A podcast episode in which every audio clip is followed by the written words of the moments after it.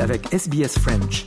Retrouvez les rubriques sur sbs.com.au slash French.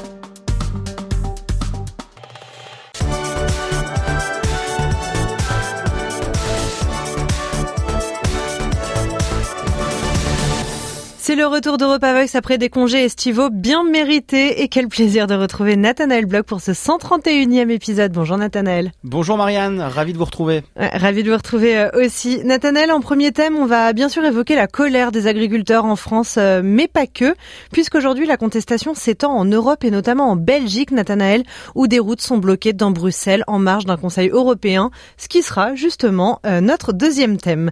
Nathanaël, dernières actualités au sujet du mécontentement. On le disait des agriculteurs. 91 personnes ont été interpellées après une intrusion dans l'enceinte du marché de Ringis. Le préfet de police de Paris parle de franchissement d'une ligne rouge et Arnaud Rousseau, le patron de la FNSEA, le premier syndicat agricole de France, a lui appelé au calme et à la raison, alors que pourtant il y a encore quelques jours, il assurait que les manifestations se dérouleraient aussi longtemps que nécessaire. Ça prouve bien qu'il y a une escalade de la violence ou en tout cas une escalade dans la contestation. Alors Nathanaël, commençons par le commencement tout simplement. Qu'est-ce qu'il se passe? Quelles sont les raisons? Quelle est la genèse de cette crise? On peut dire, Marianne, qu'il y a euh, trois principales euh, euh, raisons qui font que nos agriculteurs sont en colère et, et manifestent ces derniers jours. D'abord, la première raison, c'est que en fait, les agriculteurs français, mais également européens, et vous l'avez mentionné, font de plus en plus face à, j'allais dire, un enchevêtrement de, politiques extrêmement complexes, compliquées à mettre en, œuvre et compliquées à comprendre euh, pour les agriculteurs eux-mêmes. Ça, c'est le, le, le premier point. Il y a toujours plus de normes, il y a toujours plus de régulations et il y a toujours moins de marge pour nos agriculteurs. Premier point. Deuxième point, euh, et là, c'est pas simplement le cadre français, mais c'est le cadre euh, européen. Il y a de plus en plus au niveau de l'Union européenne, mais de par aussi l'intégration euh, politique et par le projet européen lui-même, des euh, normes qui s'imposent aux agriculteurs, par exemple français, mais qui n'ont pas forcément de sens pour eux, alors qu'il peut avoir un sens pour d'autres agriculteurs. Si on prend par exemple ce qu'on appelle des paquets législatifs, comme le, Green Deal, euh, il va y avoir à l'intérieur de ce paquet des lois qui vont s'imposer à tous les agriculteurs mais qui ne vont pas forcément être adaptés à nos agriculteurs euh, euh, français. Et puis la troisième euh, raison, Marianne, c'est vraiment des raisons, là je vous le dresse un peu de manière macroéconomique, mais pour qu'on comprenne, la troisième raison, Marianne, c'est qu'en fait, au même moment où nos agriculteurs font face à de plus en plus de normes, et d'encadrement législatif qu'ils considèrent comme extrêmement contraignants. Il y a des accords de libre-échange qui se négocient, qui sont en cours de négociation entre l'Union européenne et des pays extérieurs à l'Union européenne. Et donc, il y a toujours cette crainte de voir le marché européen inondé par des euh, produits euh, extérieurs qui ne répondent pas aux mêmes normes et qui seront donc moins chers et qui seront de fait une concurrence déloyale pour nos agriculteurs. Donc c'est vraiment cette espèce de d'imbroglio de plusieurs euh, aspects qui font que les agriculteurs sont en colère et que ça dépasse encore une fois largement le cadre français pour s'étaler au cadre européen. Donc justement, vous en avez parlé, il y a le cadre de l'Union européenne, il y a le cadre des accords de libre-échange avec l'international au-delà de l'Union européenne. On, va y revenir, on va approfondir ces deux thématiques. Mais juste une dernière question dans le cadre très franco-français. Est-ce que ça change quelque chose le fait qu'on ait un nouveau gouvernement euh, à Paris, notamment la nomination de Gabriel Attal au poste de euh, nouveau Premier ministre? Alors oui et non, Marianne, je suis désolé, c'est pas une réponse euh, satisfaisante, mais ça change évidemment parce que c'est une nouvelle déclaration euh, de politique générale que le Premier ministre a, fait devant euh, le Parlement cette semaine, donc avec évidemment une autre impulsion politique en ce qui concerne aussi l'agriculture. Mais c'est aussi une continuité, tout simplement parce que un des ministres en charge de ces questions-là, Marc Fesneau, était déjà présent dans le précédent gouvernement d'Emmanuel Macron. Donc d'une certaine façon, c'est un peu, on prend les mêmes et on, et on recommence. Et du coup, l'Union européenne, alors, est-ce que la France trouve de l'aide à Bruxelles pour gérer cette euh, crise? En fait, il faut savoir, déjà, pour, pour, pour bien euh, parler du cadre, les, les, inquiétudes et les contestations des agriculteurs euh, français euh, sont partagées par euh, beaucoup d'autres agriculteurs au niveau euh, européen. on prend par exemple les, agriculteurs allemands, les agriculteurs au niveau des Pays-Bas. On voit aussi, comme nos images de, routes bloquées, de fumier déversé, des protestations euh, euh, dans ces, dans ces pays-là. Ce qui est intéressant, c'est que d'une certaine façon, le mal venant principalement de l'Union européenne, c'est aussi à l'Union européenne de trouver ces solutions-là. Et c'est d'autant plus intéressant, Marianne, que l'agriculture, on le, voit bien, hein, c'est de plus en plus de choses qui sont décidées au niveau de l'Union européenne et on est dans cette année charnière euh, de prochaines élections au niveau pour le Parlement européen avec une menace de plus en plus importante de l'extrême droite. Et pourquoi je mentionne ça, euh, Marianne euh, C'est parce que en fait derrière cette question de l'agriculture, c'est la question du protectionnisme. Et donc c'est à l'Union européenne aussi de trouver des solutions dans un cadre qui est compliqué parce qu'il ne peut pas y avoir de règles qui vont à l'encontre, là je parle au sein de l'Union européenne, qui vont à l'encontre des principes de libre circulation des biens et des personnes. Et donc, derrière la question de l'agriculture, il y a la question du droit du travail entre les différents euh, pays de l'Union européenne, il y a la question de la rémunération, il y a la question du salaire minimum entre différents types euh, d'Européens. Et à ça, vous ajoutez encore une fois la couche de pays extérieurs à l'Union européenne. Juste pour donner un petit exemple qui va parler à nos auditeurs euh, d'SBS et d'Europa Voice, il y a tout un débat, toute une discussion autour des notions d'appellation d'origine contrôlée. Ça peut paraître extrêmement euh, anecdotique, mais en fait le risque, c'est quoi Marianne? Le risque, c'est de voir le marché européen inondé de vins pétillants australiens ou néo-zélandais avec l'appellation champagne, mais qui n'est pas du champagne, à des prix défiant toute concurrence, et donc de faire encore une fois concurrence déloyale par rapport aux viticulteurs euh, français notamment. Donc vous voyez, ces, questions-là, elles vont bien au-delà de l'agriculture. Et puis le, deuxième élément que je voudrais aussi mentionner, et ça c'est quelque chose qui est très important Marianne, c'est qu'il faut aussi bien faire la différence que il n'y a pas une crise agricole et une crise des agriculteurs. On ne peut pas parler des agriculteurs comme d'une masse monolithique. Il y a évidemment des intérêts qui peuvent être même divergents entre des euh, céréaliers à la tête de, euh, mastodontes industriels et euh, des agriculteurs en, ou des viticulteurs en biodynamie dans certains territoires. Donc ça aussi, c'est important de le comprendre, c'est que quand vous avez cité, et vous avez eu raison de le faire, hein, la FNSEA, la FNSEA n'est pas représentative de toutes les revendications euh, des agriculteurs. Et je crois que ça, ça va être aussi une des premières choses pour le nouveau gouvernement Attal, euh, c'est d'essayer de ne pas amalgamer tout cela parce que ça ne va absolument pas éteindre cette crise des agriculteurs. Vous avez parlé euh, des élections européennes qui arrivent dans quelques mois. Bien sûr, on va approfondir ce sujet en deuxième partie d'Europa Voice. Mais vous m'avez donné une transition toute faite pour continuer dans cette première partie sur la crise agricole, la crise des agriculteurs. C'est euh, les traités de libre-échange et vous avez parlé notamment de la Nouvelle-Zélande euh, et de l'Australie. Les agriculteurs français semblent dénoncer en masse hein, le traité de libre-échange avec la Nouvelle-Zélande, pourtant très grand importateur de produits laitiers. Est-ce que vous pouvez nous en dire un peu plus, nous expliquer? Il faut savoir que au sein de l'Union européenne, nous ne sommes plus habitués depuis longtemps à ces notions euh, euh d'accord entre euh, pays, puisqu'il n'y a pas besoin d'accord de libre-échange entre pays au sein de l'Union européenne. Mais l'Union européenne, quand elle doit négocier des échanges de produits, de biens, de personnes, elle est confrontée à des barrières tarifaires qu'elle doit discuter pour chaque type de produit et chaque pays.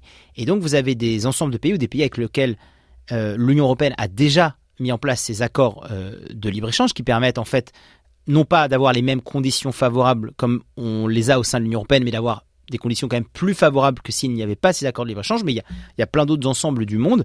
Je pense au Mercosur, par exemple, parce que c'est évidemment euh, dans le viseur en ce moment, notamment de notre cher ministre de l'économie Bruno Le Maire, mais avec d'autres pays, et notamment c'est le cas de, de l'Australie et de la Nouvelle-Zélande. On en est au round, ce qu'on appelle un round de négociation déjà euh, à deux chiffres, 13, 14 ou 15, je, ne sais plus. Et donc, euh, on en était presque euh, à, conclure ces, ces, accords de libre-échange, ou encore une fois, Marianne, et pour nos éditeurs d'SBS et d'Europa Voice, on discute chaque point. C'est-à-dire qu'on va discuter tel produit, les produits laitiers, on va discuter les fromages, on va discuter les vins, on va discuter tout un tas de choses. On va faire des concessions, etc. C'est-à-dire qu'on va faire une politique favorable sur tel produit en échange d'une politique plus favorable sur sur tel autre produit. Bon, et là il se trouve que justement euh, cet accord de libre-échange qui est en cours de négociation avec la Nouvelle-Zélande, on en est un peu à un point de, euh, blocage, de menace, euh, et on n'est pas sûr que ces accords-là, quand je dis ces accords-là, je parle de Nouvelle-Zélande et d'Australie, vont nécessairement aboutir aussitôt qu'ils ne l'étaient prévu, justement parce que, encore une fois, ce serait peut-être la goutte d'eau qui ferait déborder le vase de, nos agriculteurs. Vous imaginez bien que à un moment où ils manifestent parce qu'ils trouvent déjà qu'il y a une concurrence déloyale euh, des hypermarchés, etc., que les marges sont trop grandes pour les grandes surfaces et pas assez pour eux, vous imaginez bien qu'ils verraient d'un très mauvais œil la conclusion de ces accords de, de libre-échange. Et je voulais juste aussi rajouter, Marianne, parce que ça me semblait important, que les exécutifs européens ont quand même déjà un petit peu lâché du lest, notamment sur, les, sur certaines dispositions de la politique euh, agricole euh, commune, parce qu'encore une fois, c'est une régulation au niveau de l'Union européenne. Mais voilà, c'est pas encore suffisant, et on va voir en fait ce que vont donner euh, notamment les, discussions au sommet européen qui a lieu là, qui va débuter là dans les, dans les minutes où on se parle. Transition parfaite vers euh, notre euh, deuxième thème. Il y a en effet un sommet européen qui se tient ce jeudi 1er euh, février. un conseil des 27 en cours à Bruxelles. On marque une très courte pause, Nathanaël. On y revient dans un instant. À tout de suite. Vous écoutez le français sur Radio SPS. Europa Voice numéro 131, deuxième partie. Nathanaël, un conseil européen consacré au soutien de l'Union à l'Ukraine, se tient ce jeudi 1er février et notamment la pression qui s'accroît hein, sur la Hongrie. La Hongrie qui bloque depuis décembre une aide de 50 milliards d'euros à destination de Kiev. Oui, Marianne, euh, c'est euh, finalement bis repetita euh, ce qui se passe au niveau de l'Union européenne, c'est-à-dire que pour certaines décisions qui requièrent soit une majorité qualifiée, soit en l'occurrence l'unanimité, on a des dissensions au sein euh, des pays de l'Union européenne et ça vient quand même souvent des mêmes et en l'occurrence euh, euh, Victor Orban. Ce qui est intéressant juste sur sur ce blocage là d'une certaine façon, c'est qu'on a l'impression quand même qu'il est un peu plus isolé que d'habitude. Victor Orban. Alors est-ce que c'est un sursaut des démocraties européennes aussi en vue des élections de juin prochain, un alignement sur des positions communes par rapport à l'Ukraine et au fait que si même l'Union européenne n'est pas derrière, c'est un peu aussi la fin euh, des possibilités pour l'Ukraine de s'en sortir. C'est encore compliqué de le dire parce qu'encore une fois, on enregistre euh, au moment où le Conseil européen se tient. Mais voilà, en tout cas, c'est intéressant de voir que peut-être pour une fois, euh, par rapport aux derniers Europavox, si on, on parlait de ces, ces, conseils européens, il semble qu'Orban soit un petit peu plus isolé. Est-ce que c'est la fin de son règne? Il y a beaucoup de questions qui restent en suspens, Marianne. De toute façon, ce sujet ouvre beaucoup de conversations. Il y a énormément à dire. Il faut commencer par dire que l'Ukraine c'est pas le seul point de divergence entre la Hongrie et l'Union européenne, vous venez de l'évoquer. Victor Orban, c'est la bête noire, le Premier ministre hongrois seul contre les 26 c'est la bête noire d'une certaine façon parce que c'était aussi un des, premiers à ouvrir euh, le bal de ces dirigeants d'extrême droite euh, affirmés au sein de l'Union européenne. Alors depuis, malheureusement, il a fait des petits jusqu'en Europe de, l'Ouest, hein, en Europe occidentale. Je pense notamment à Giorgia Meloni. Je pense au retour des premiers députés d'extrême droite en Allemagne. On a évidemment en France l'extrême droite, euh, Le Pen père et Le Pen fille au second tour des élections présidentielles euh, ces 20 dernières années. Mais effectivement, Orban, c'était aussi le, le j'allais dire le, premier euh, leader qui a montré que euh, la bête immonde pouvait renaître de ses cendres même au sein de l'Union européenne. Et puis ce que je voulais dire aussi, c'est que avec Viktor Orban, s'est posé aussi pour une des premières fois en Europe la question de l'exclusion d'un pays ou de la sortie euh, d'un pays parce qu'il n'y avait plus d'alignement entre ce pays et les valeurs que les pays devaient avoir pour appartenir à l'Union européenne respect du droit des minorités, liberté de la presse, plein d'autres choses.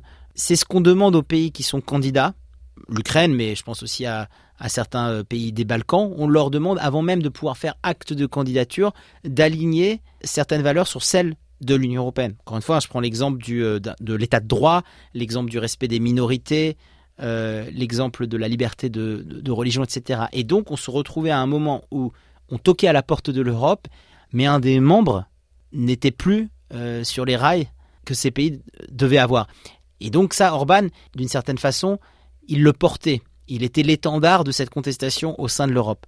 Donc euh, d'une certaine façon, il a longtemps quand même été seul contre les 26. Et puis après, encore une fois, comme, comme dit il y a quelques minutes, il a fait malheureusement des petits, des émules. Et puis maintenant, on a une Europe, euh, on citait l'Italie, l'Allemagne, on peut citer aussi les Pays-Bas, Marianne, on peut citer la Pologne aussi dans, dans, à certains égards. Euh, et donc c'est ça aussi tout ce qui représentait Orban et tout ce qui représente Orban pour l'Union européenne. Quelles peuvent être les conséquences sur les élections européennes à venir dans cinq mois? Les conséquences, Marianne, elles sont euh, euh, assez simples. Hein. C'est une montée encore des, de ces extrêmes droites, non pas au sein des exécutifs européens seulement, mais au sein des délégations parlementaires au niveau du Parlement européen, où l'extrême droite a encore un poids, j'allais dire, plus faible qu'il ne l'a au sein des exécutifs européens, c'est-à-dire que le législatif européen n'a pas encore rattrapé les exécutifs nationaux qui ont de plus en plus à leur tête des, personnages d'extrême droite. Et puis le risque aussi, c'est d'utiliser que ces élections européennes soient utilisées comme cristallisateur de tous les mécontentements qu'on trouve actuellement au sein de l'Union européenne. Si vous voulez, une, certaine gilet jaunisation de ces élections européennes un des gros risques, c'est les agriculteurs. On sait que euh, l'agriculture, on en a parlé dans cet épisode d'Europa Voice, l'agriculture, euh, il y a beaucoup de choses qui se décident à Bruxelles euh, et qui sont contraignants pour les agriculteurs dans les, différents pays États membres de l'Union européenne. Et donc, c'est aussi, d'une certaine façon, de dire stop à, l'Europe.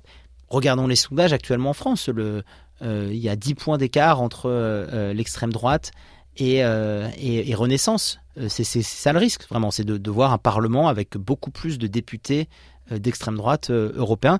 La conséquence aussi, c'est que dans un système politique où beaucoup de décisions euh, là je parle euh, même pour euh, au niveau des États membres, mais requiert l'unanimité, c'est un système de blocage d'une certaine façon. C'est de voir qu'on va plus être capable, on le voit, on voit bien là actuellement, on en parle hein, pour l'Ukraine et cette aide de 50 milliards.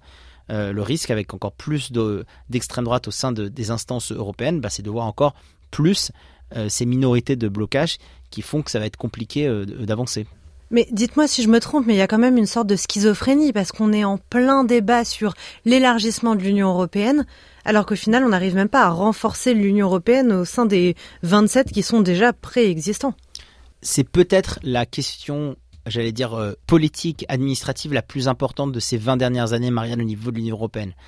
C'est intégration, approfondissement versus élargissement. C'est où est-ce qu'on en est? Est-ce qu'on a assez approfondi? Est-ce qu'on a assez intégré le projet politique européen au sein de l'ensemble des 28 moins, moins 1, des 27 euh, de l'Union européenne avant de pouvoir se permettre encore d'élargir un peu plus?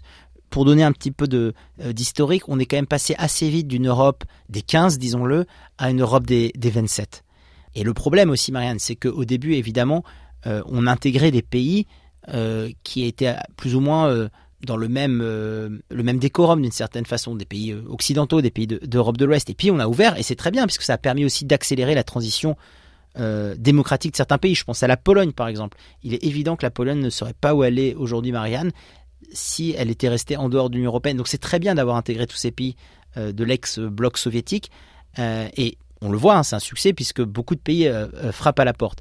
La question, c'est est-ce qu'on doit faire pause et mieux intégrer plus approfondir les politiques communes qui existent déjà au sein de l'Union européenne ou est-ce qu'on doit en fait en parallèle continuer euh, euh, cet élargissement sachant que évidemment ben, plus euh, effectivement plus on est de fous plus on rit mais aussi plus on est de fous et plus les décisions sont compliquées à prendre parce qu'il faut convaincre plus de monde on a plus de pays autour de la table on a plus d'intérêts divergents j'allais dire, non pas que je me contredise, mais pour aussi défendre l'autre position, il est vrai aussi que la guerre entre l'Ukraine et la Russie a montré la nécessité de l'Europe et a montré que tous ces pays-là bah, se tournaient vers l'Europe parce qu'en fait, il n'y avait plus tellement de place pour une neutralité. C'était euh, euh, soit vous êtes englobé dans, euh, sous une influence russe, soit vous rapprochez de l'Union européenne. C'est pour ça aussi, Marianne, que, et je pense que c'est important pour nos éditeurs d'SBS et d'Europa Voice, c'est pas aussi simple que Union européenne ou pas Union européenne. L'Union européenne, par exemple, a des coopérations politiques bilatérales entre l'ensemble européen et par exemple des pays, euh, en attendant euh, d'intégrer ou pas d'ailleurs euh, ces pays-là. Prendre un exemple qui parle à tout le monde, la relation entre l'Union européenne et la Suisse n'est pas la même que la relation entre l'Union européenne et un pays lambda du reste du monde. Il y a quand même des accords de coopération très spécifiques sur certains aspects. Donc est-ce que c'est peut-être ça, cette entre-deux, cette solution, en attendant justement de pouvoir pleinement réouvrir le, euh, carnet d'adhésion à, l'Union européenne? Et puis dernier point, euh, pour l'Ukraine, on avait quand même beaucoup vu finalement quelque chose d'assez opportunistique. C'est-à-dire que l'Union européenne avait aussi ouvert ses portes et avait parlé d'un fast track, euh, d'une procédure accélérée pour accéder à l'Union européenne, parce qu'il y avait ce contexte de guerre, parce qu'il y avait aussi d'une certaine façon un romantisme européen à dire on, vous accueille, on a raté un petit peu le, on a raté un peu Maïdan, on a raté 2014, on n'a pas anticipé, etc. Euh, bon, bah, c'est plus compliqué. Euh, même s'il y a un fast track, euh, il y a des règles, il y a une unanimité à, requérir au sein de l'Union européenne. Et donc voilà, on se, frotte aussi à la, à la réalité de ce que c'est aujourd'hui ce bloc européen et cette nécessité de, de bien balancer entre, encore une fois, approfondissement et élargissement. Merci beaucoup Nathanaël. Merci Marianne.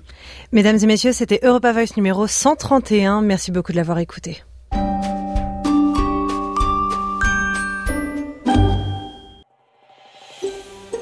Vous voulez entendre d'autres rubriques comme celle-ci?